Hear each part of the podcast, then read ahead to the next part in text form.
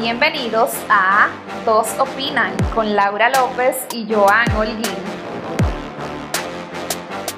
Hola, hola, sean todos bienvenidos a este su podcast Dos Opinan y como cada viernes estamos aquí al pie del cañón. Hola Laura, ¿qué tal te encuentras el día de hoy?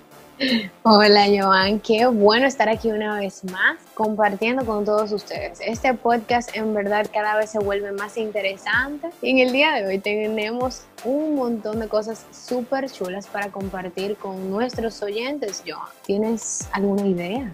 No, no, no creo que sepa, pero para eso estás tú. ¿Qué hay para hoy?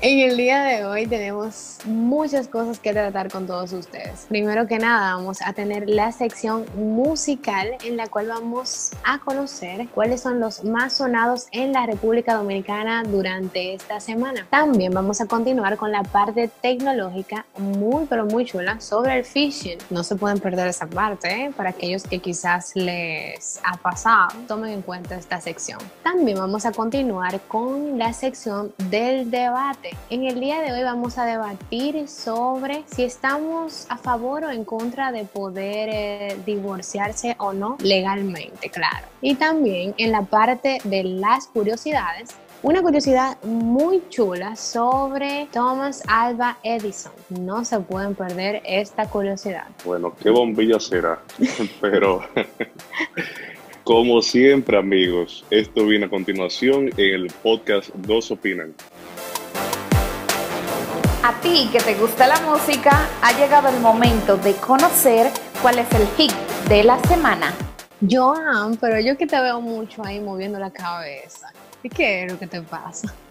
Ay, Laura, pero tú me estás viendo. Ay, perdón. Tú sabes que, que estamos en la sección musical y de manos tuyas vamos a ver qué es lo que está sonando, pero yo me lo estoy gozando. ¿Qué es en la calle hoy? Joan, para que sigas bailando, te voy a mencionar cuáles son esos hits de República Dominicana durante esta semana. Y estos son Será, Yane y Manuel Turizo, Wonder, Shawn Mendes, Love Sick Girls, Blackpink, I'm Not Mad, Healthy, Stuck on You, Giveon, ¿Qué opinas de todos estos hits musicales en inglés, Joan? Lo que te puedo decir es que ya no podemos decir que el género urbano se llevó los premios, porque todo fue en inglés, ¿me entiendes?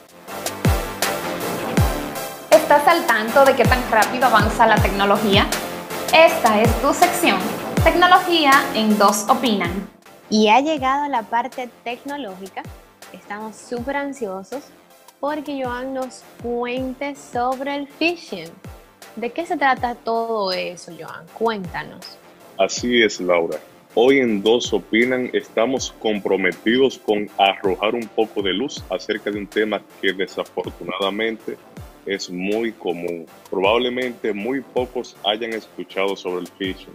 Cosas, cosa que es muy común en nuestros días y que seguramente más de uno que está escuchando esto ha sido víctima de ello. En primer lugar, para el que no sepa, el phishing se refiere al envío de correos electrónicos que tienen la apariencia de proceder de fuentes de confianza como sus bancos, compañías de servicio, plataformas de pago, pero que en realidad pretenden manipular a quien recibe el correo, es decir, a usted que nos escucha, para robarle su información confidencial como sus usuarios, contraseñas, números de cuenta, números de tarjeta de crédito, etc. Por eso hoy vamos a darle una serie de recomendaciones para evitar que usted caiga en las trampas de estos delincuentes. En primer lugar, los ladrones usan un modelo casi idéntico a los correos originales de las empresas y por lo tanto es tan fácil caer. Sin embargo,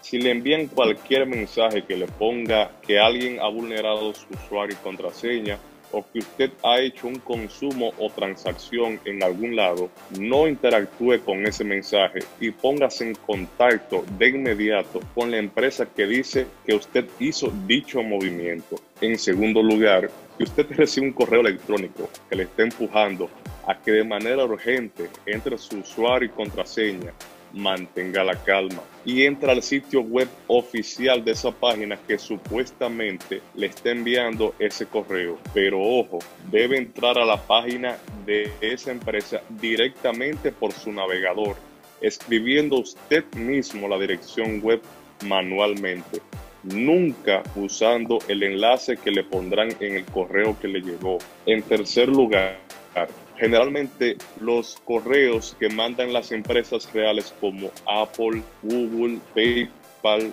Netflix llevan el nombre que usted usó al momento de crear su cuenta en dicho sitio. Por eso siempre es recomendable verificar que el correo electrónico que le haya llegado contenga su nombre. En el caso que no fuera así, puede sospechar de ese correo, ya que los correos destinados al phishing son mandados en masa sin nombres en específico. Pero aún así, no se confíe, porque algunos delincuentes podrían conseguir su nombre y engañarlo.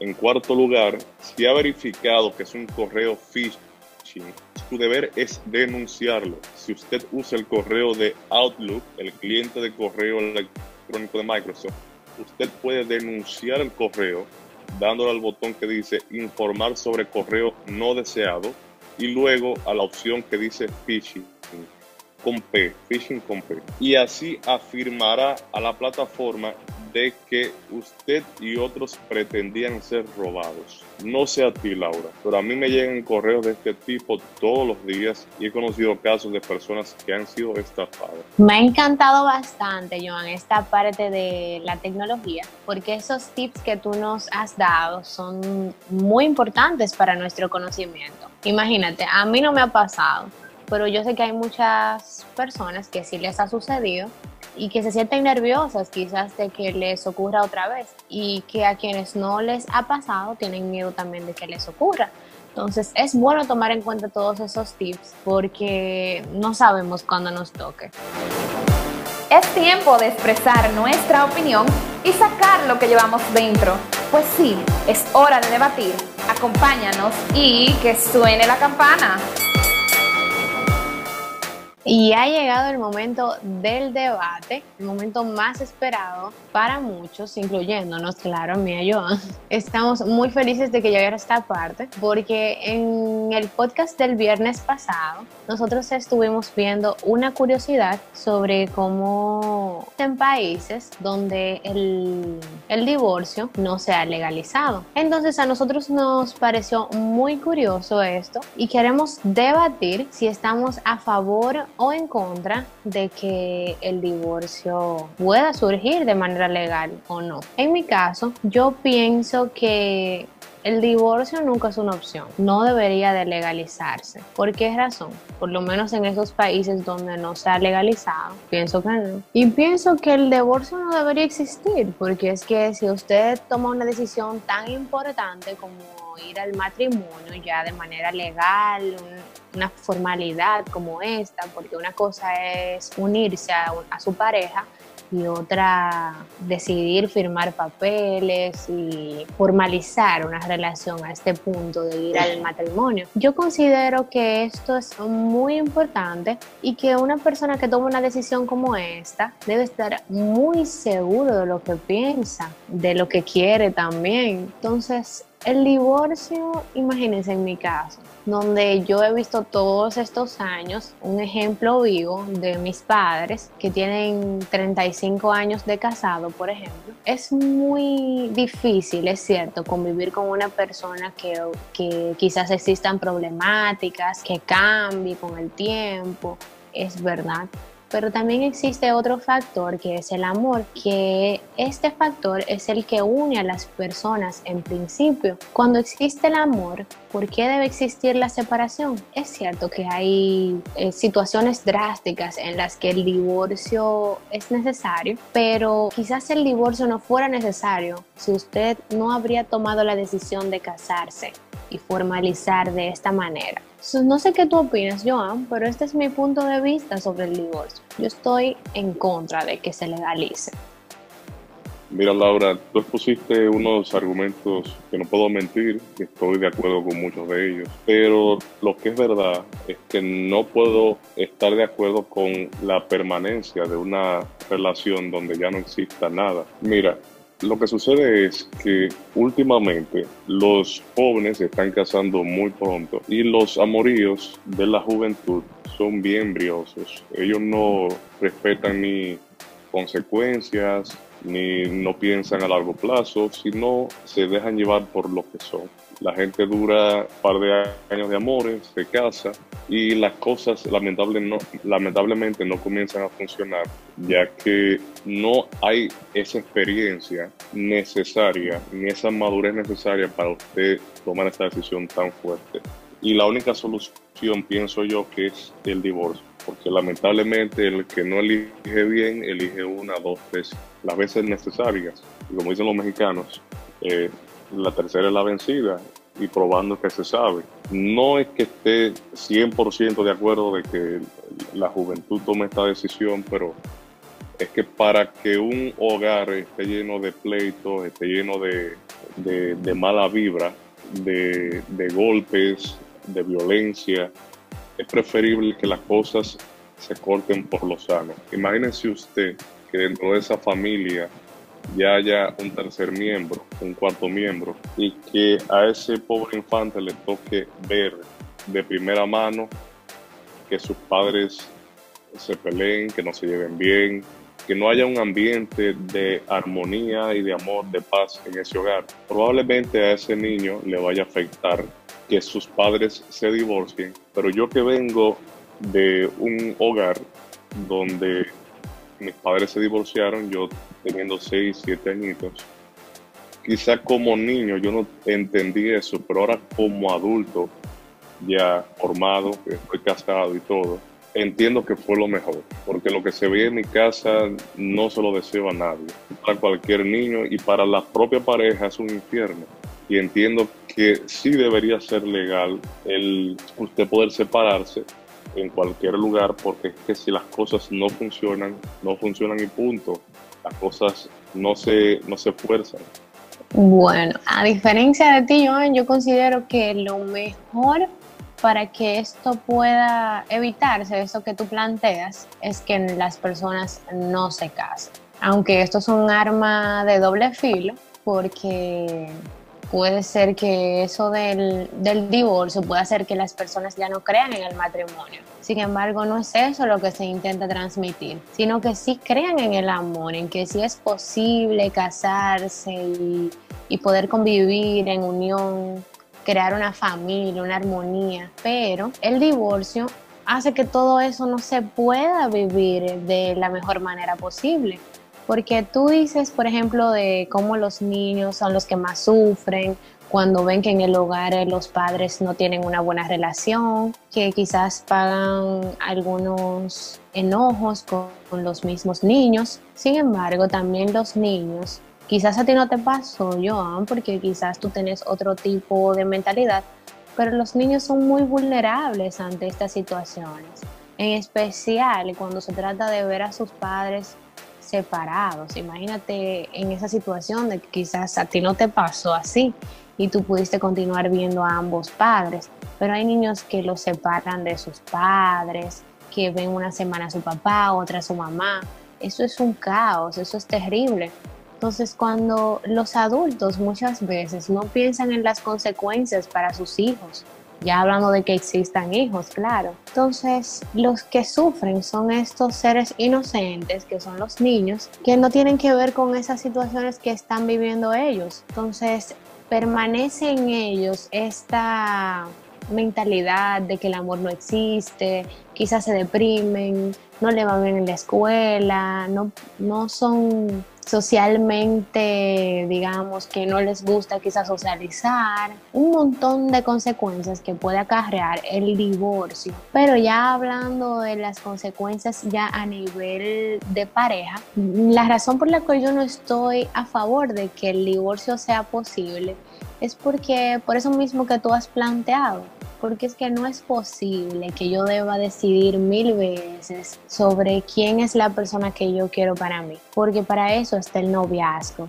Lo que pasa es que las personas han confundido entre matrimonio y noviazgo, pero no es posible que yo esté buscando la pareja perfecta de matrimonios en matrimonios.